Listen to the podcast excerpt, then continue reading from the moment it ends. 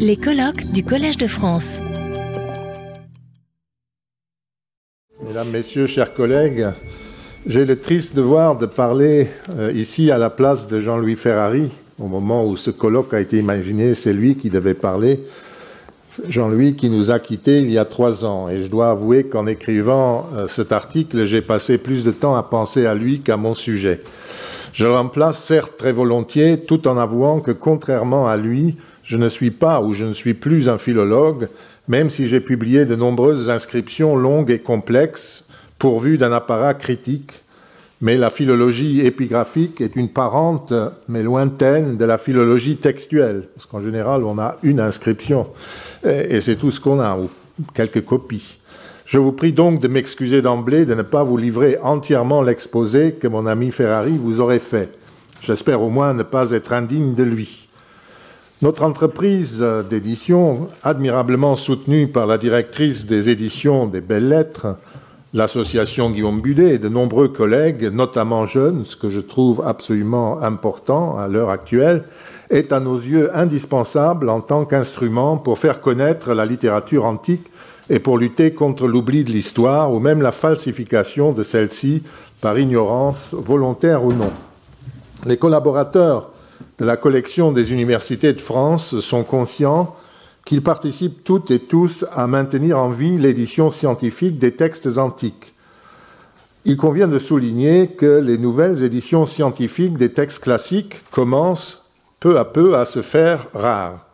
Ainsi, à, l'exemple, euh, à titre d'exemple, de vénérables euh, collections comme euh, la fameuse bibliothèque à ou la Loeb Classical Library sur un autre niveau sont toujours très utilisées et répandues, mais on ne voit guère apparaître de nombreuses éditions nouvelles, à la différence de ce qui se passe, par exemple, pour la collection des universités de France. Les collections anglaises de la Scriptorum Classicorum Bibliotheca euh, Oxoniensis ou euh, les Cambridge Classical Texts and Commentaries ou la collection italienne Lorenzo Valla continue également de publier, mais à un rythme qui me paraît ralenti, à l'exception des volumes à couverture orange de Cambridge. Il en va pareillement avec les classici greci et latini de l'Institut polygraphique de l'État euh, italien, hein, le corpus, euh, excusez-moi, Paravianum ou les classici latini et greci de Lutet euh, à Turin. La Tusculum Sammlung qui vivait visait depuis 1923 le même objectif que la bibliothèque Loeb, mais comme celle-ci était sans apparat, sauf une brève sélection en fin de volume dans les éditions les plus récentes, actuellement publié par De Gruyter. Donc c'est tout ce que l'on l'on compte aujourd'hui un peu plus de 270 titres et publie encore de temps à autre des volumes. Il est indéniable que le danger existe que ce type d'édition disparaisse peu à peu, comme s'évanouissent actuellement les chaires et départements de latin et de grec dans nos universités, parallèlement à la disparition de l'enseignement du latin et du grec dans le secondaire. La collection des universités de France constitue donc un bien précieux de la philologie et de l'édition française qu'il convient de maintenir en vie et surtout dans la vitalité qui est la sienne depuis un certain temps. À l'heure actuelle, l'une de ses qualités les plus originales consiste dans le fait qu'elle est pratiquement la seule collection qui utilise notamment l'apparat critique positif, c'est-à-dire, comme le prescrivaient les règles et recommandations que vous connaissez toutes, à la page 17, que la leçon adoptée où le lemme est reprise en tête de chaque unité critique sous la forme même où elle apparaît dans le texte imprimé, avec l'indication des témoins qui la donnent ou, si c'est une conjecture, du nom de son auteur. Généralement là où les autres leçons sont données dans la deuxième partie de l'unité d'apparat. De cette manière, le lecteur économise beaucoup de temps puisqu'il n'est pas obligé de rechercher lui-même les autres leçons éventuelles. Évidemment, aucune collection n'est parfaite et toutes sont perfectibles. Ainsi, les éditions des premières décennies de la collection des universités de France comportent encore, selon les auteurs, des traductions perpétuant celles du XIXe siècle, c'est-à-dire Elles sont des élégantes infidèles qui trahissent souvent le sens du texte latin ou grec. Depuis un demi-siècle, ce genre de, de, traduction tend toutefois à disparaître, mais il reste des auteurs, qui n'ont pas été remplacés bien sûr, pour lesquels les faux amis sont fréquents. Ainsi, pour ne citer que des très grands auteurs, un linguiste et un éditeur de la taille d'Alfred Ernoux, qui a tant fait pour la collection des universités de France et la linguistique, est réputé, on me l'a appris dès mon entrée euh, à, l'université, pour son indifférence à la religion romaine. Une telle approche était répondue par les latinistes et historiens de Rome, même les plus grands, comme Ernoux, ou en Allemagne, Théodore Mommsen, excellent connaisseur des sources, même de détails concernant la religion euh, romaine, mais absolument indifférent à son sens, ce qui à leur sens, ce qui a eu pour conséquence qu'ils se laissaient souvent aller à des traductions ou des interprétations que nous reprocherions aujourd'hui euh, en cours à nos étudiants, tel le terme religio en latin traduit par religion sans autre réflexion et non par exemple par scrupule religieux ou obligation rituelle, ou bien fides simplement rendu par foi. Je signale aussi que certains volumes de Plaute ont été l'objet d'éditions revues et corrigées, donc il y a toujours moyen d'améliorer. Dans d'autres œuvres, comme dans Martial, les vers et les tournures que nos collègues anglais du XIXe siècle traduisaient pudiquement en français dans leurs éditions et qui étaient euh, sérieusement aplatis, dans les, les traductions de la collection des universités de France, sont restitués désormais correctement dans la nouvelle traduction réalisée par Sophie Prunier-Malik. Et le deuxième tome de son Martial est en cours. Dans d'autres éditions, euh, comme dans celle de Terence, la traduction et le commentaire de Jules Marouzeau restent irréprochables, en gros, mais depuis son édition, euh, le texte latin a évolué et une nouvelle édition réalisée par Benjamin euh, Victor remplace le texte disponible depuis Marouzeau. Il est sorti ces jours-ci. Tous ces grains de beauté sont à peu près corrigés peu à peu et offrent aux utilisateurs et lecteurs le meilleur texte et la meilleure traduction actuellement possible. Par ailleurs, la collection se complète, comme vous avez sans doute vu. Une tradition ancienne correspondante aux besoins de l'enseignement de l'époque avait restreint la liste des auteurs à éditer à ceux de la République ou du début de l'Empire, là je parle comme latiniste, avait restreint donc sérieusement cette liste et ne dépassait généralement pas Tacite, peut-être encore appulé, avec l'exclusion, à l'exclusion de quelques ouvrages polémiques d'auteurs chrétiens.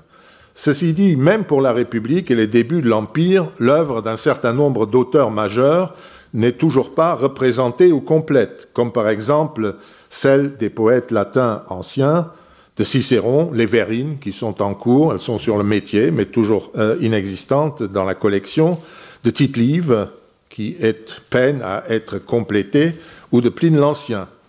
Nous avons édité naguère euh, les deux livres du De Divination et de Cicéron, et nous sommes sur le point de publier les académiques, mais une des œuvres philosophiques majeures de l'Arpinate, le De Natura Deorum, n'est toujours pas éditée dans la collection des universités de France.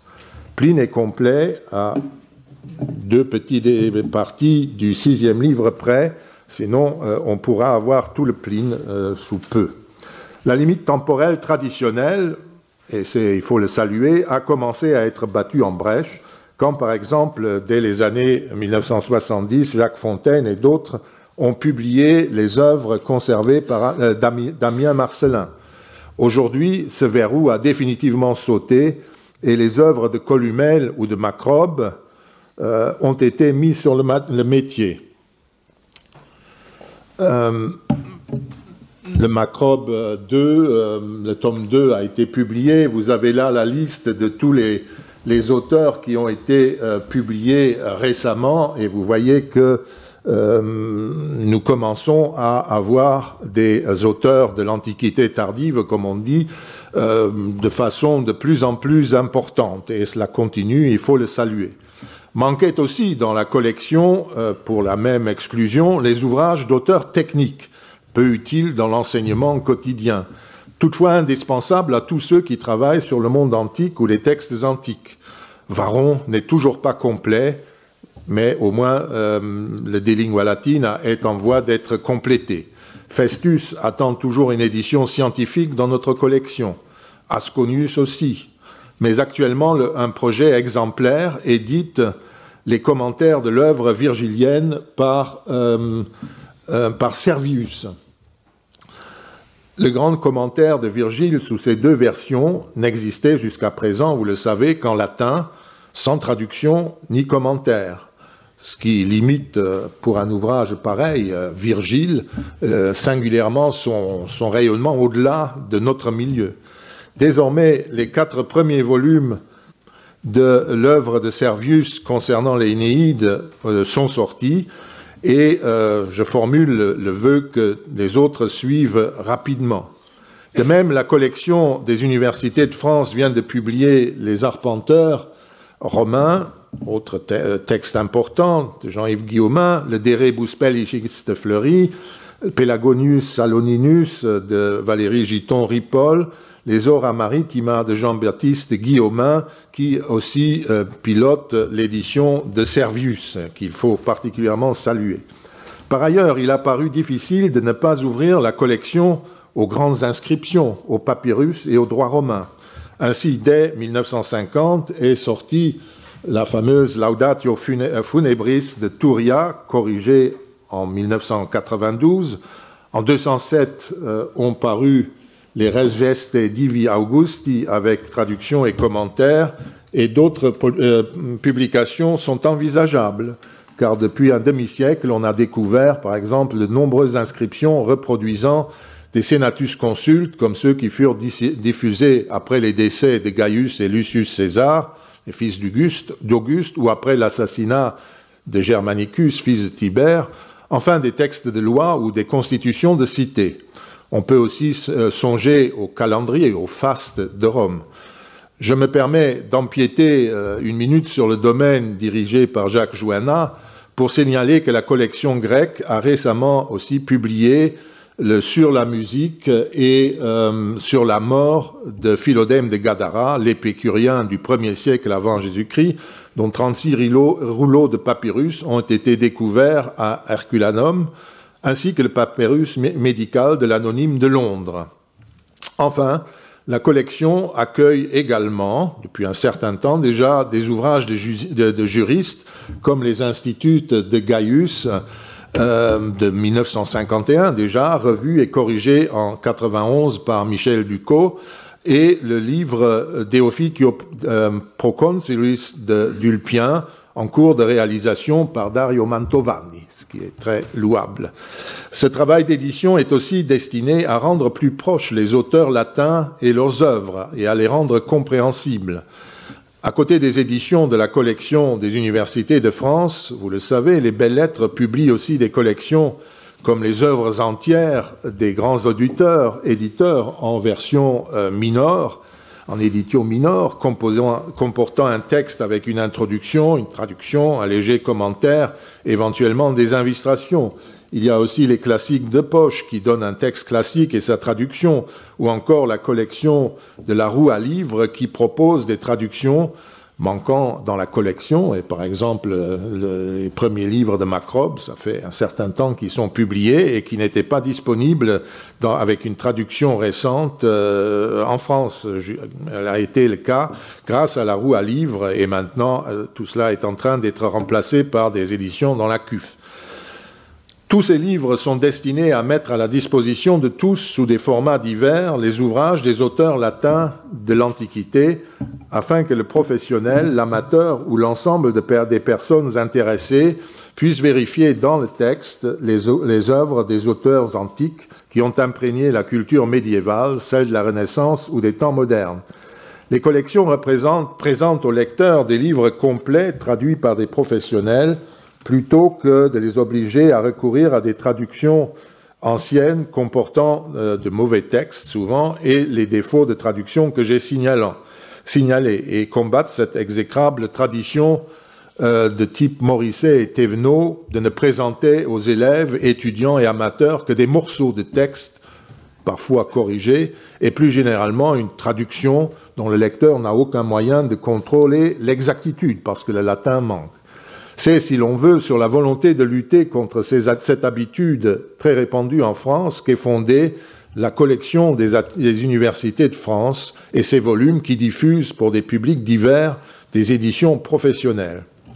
Pourquoi, en effet, avant l'initiative libératrice de 1917, euh, que Jacques Joanna euh, et euh, Madame, ainsi que Jean-Louis Ferrari ont décrit dans un article qui a travaillé sur les, les documents, les savants se sont-ils si longtemps contentés des éditions insuffisantes du XVIIIe ou du XIXe siècle, ou en cas de besoin des éditions allemandes et des collections d'extraits de textes antiques plutôt que d'éditions complètes?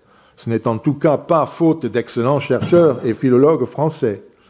On peut se demander si le problème n'est pas un peu plus ancien et ne remonte pas en partie, évidemment, à l'attitude des révolutionnaires à l'égard des anciens et de leur littérature au moment précis où, euh, ce qui était admirable, ils créaient l'instruction publique. Contrairement aux révolutions anglaises qui se fondaient sur la Bible, les révolutionnaires français s'appuyaient sur l'histoire et les textes antiques. On aurait pu attendre mieux. Or, les créateurs de l'éducation publique se méfiaient de ces textes. Les grands mémoires fondateurs écrits en 1791 par Condorcet, dont j'admirais l'œuvre pour l'institution publique, m'ont euh, d'une certaine manière euh, ouvert les yeux euh, par un passage notamment significatif qui permet de comprendre ce relatif désintérêt, désintérêt pour les éditions scientifiques des textes antiques. Ce n'est pas seulement l'opinion de Condorcet, il reflète l'opinion de tous ceux qui ont créé notre institution, notre instruction publique. Dans le second mémoire, qui concerne le premier degré d'instruction commune, Condorcet demande en effet quelle place il convient d'accorder aux langues anciennes, si importantes pour les révolutionnaires. Sa conclusion était qu'au fond, il suffisait que les élèves lisent des textes faciles, et expurgés de tout ce qui pourrait être nuisible à leur pensée. L'exemple des anciens est un modèle, certes, mais dans les textes antiques, les idées et les conduites exemplaires sont mêlées à des idées et des pratiques que Condorcet juge dangereuses et inutiles. C'est pour cette raison qu'il ne désire pas qu'on lise tous les textes antiques et l'ensemble des textes euh, en question. Au fond, des textes faciles, en somme des extraits, seront suffisants pour l'enseignement on trouve peut-être dans ces idées et dans l'opinion commune des révolutionnaires qu'elle traduisait l'origine des collections françaises du XIXe siècle et du XXe d'extraits d'écrivains antiques, comme d'ailleurs d'écrivains français qui paraissaient suffisants pour l'instruction. Voici son texte. Il est assez intéressant de le lire. Si on voulait y joindre l'enseignement de quelques langues anciennes, du latin ou du grec par exemple, un seul professeur suffirait pour ces deux langues, dont le cours serait de deux ans. Dans une instruction destinée par la puissance publique à la généralité des citoyens, on doit se contenter de mettre les élèves en état d'entendre les ouvrages les plus faciles écrits dans ces langues, afin qu'ils puissent ensuite s'y perfectionner eux-mêmes, s'ils veulent en faire l'objet particulier de leurs études. Cependant, si les esprits ont renoncé au joug de l'autorité, si désormais on doit croire ce qui est prouvé et non ce qu'ont pensé autrefois les docteurs d'un autre pays, si l'on doit se conduire d'après la raison et non d'après les préceptes ou exemples des anciens peuples, c'est étonnant quand on se réclame des Grecs comme les révolutionnaires, si les lois devenant l'expression de la volonté générale qui elle-même doit être le résultat des lumières communes, ne sont plus les conséquences de lois établies pour les hommes qui avaient d'autres idées ou d'autres besoins, comment l'enseignement des langues anciennes serait-il une partie essentielle de l'instruction générale? Elles sont utiles, dira-t-on, aux savants, à ceux qui se destinent à certaines professions. C'est donc à cette partie d'instruction qu'elles doivent être renvoyées. Le goût, ajoutera-t-on, se forme par l'étude des grands modèles, mais le goût, porté à ce degré où l'on a besoin de comparer les productions des différents siècles et des langues diverses, ne peut être un, objet important pour une nation entière. Je demanderai ensuite si la raison des jeunes élèves sera formée assez pour distinguer dans ces grands modèles les erreurs qui s'y trouvent mêlées à un petit nombre de vérités pour séparer ce qui appartient à leurs préjugés, à leurs habitudes, pour les juger eux-mêmes au lieu d'adopter leur jugement. Je demanderai si le danger de s'égarer à leur suite, de prendre d'après eux, auprès d'eux des sentiments qui ne conviennent ni à nos lumières, ni à nos institutions, ni à nos mœurs, ne doit pas l'emporter sur l'inconvénient de ne pas connaître leur beauté. Donc, messieurs, vous lisez des choses dangereuses. Dans la suite, Condorcet n'exclut pas du tout, vous l'avez déjà entendu, que les élèves qui ont besoin de ces langues les apprennent davantage dans leur cursus professionnel respectif et n'interdit pas qu'à l'extérieur des enseignements publics, les maîtres continuent d'instruire les élèves en ces matières. Ainsi, les futurs médecins apprendront évidemment le grec.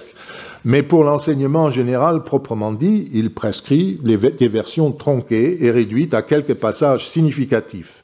J'ai l'impression que ce sont ces idées fondamentales qui se trouvent également à l'origine de la disparition progressive des langues latines, des langues anciennes de nos enseignements secondaires.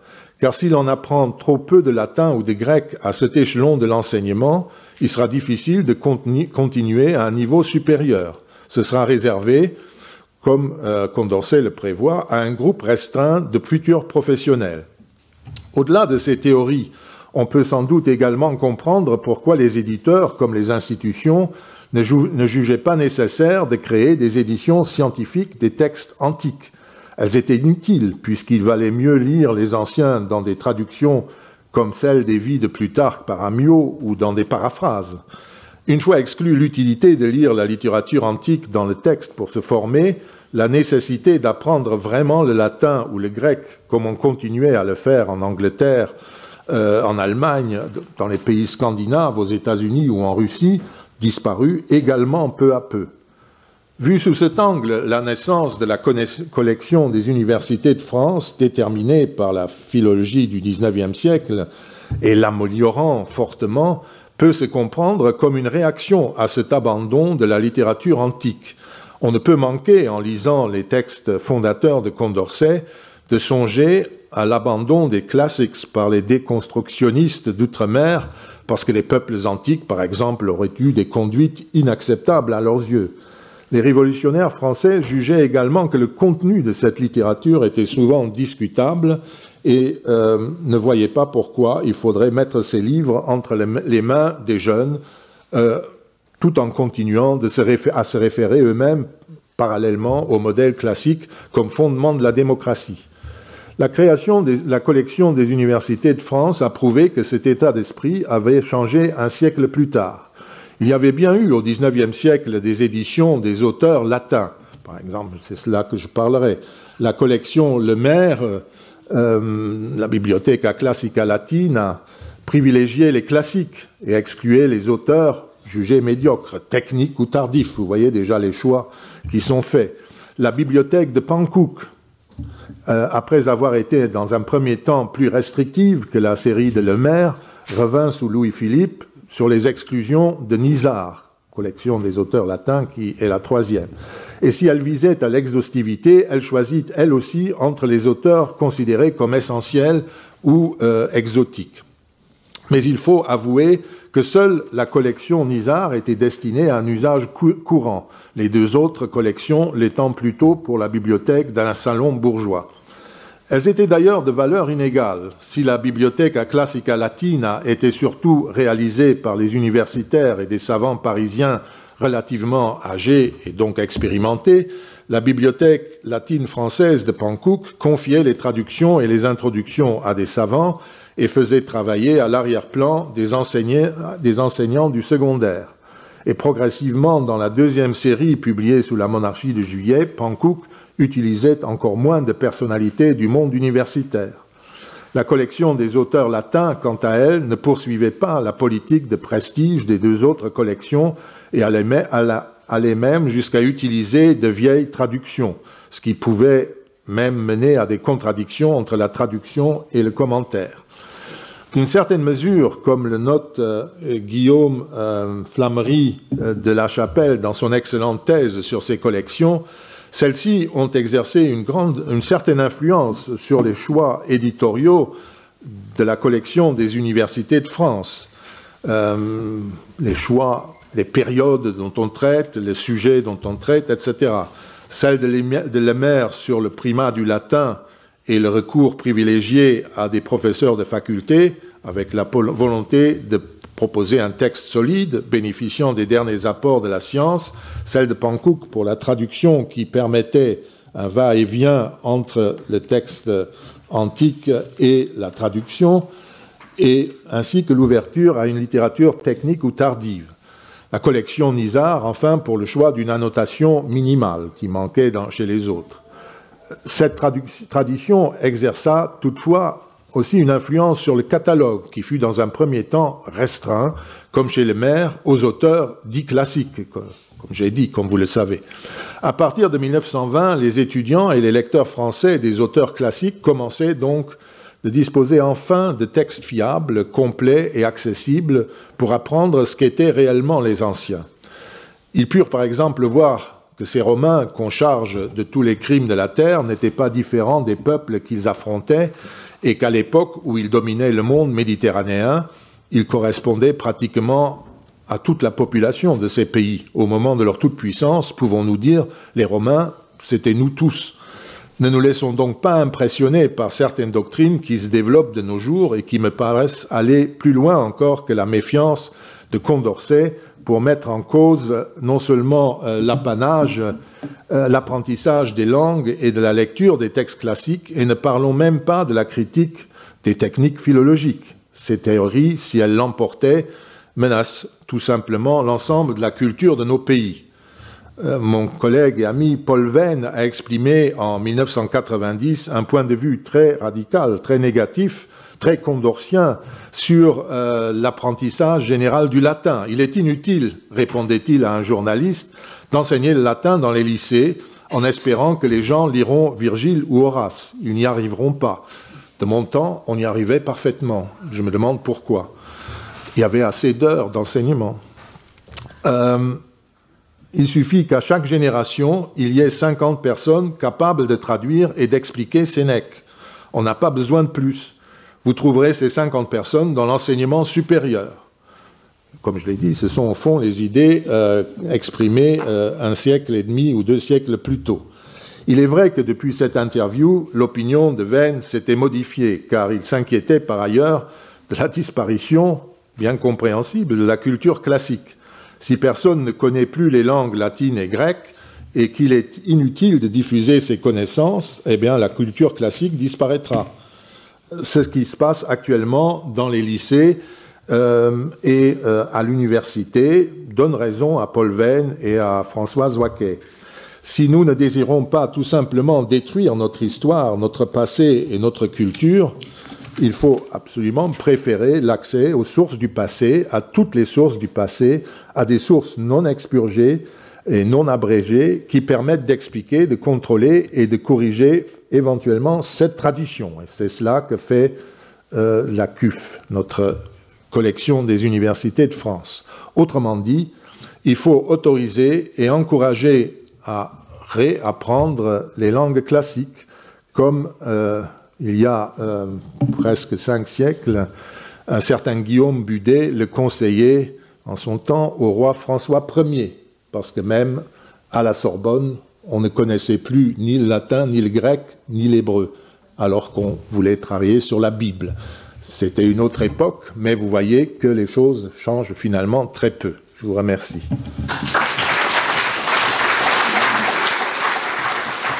Retrouvez tous les contenus du Collège de France sur www.colège-2-france.fr.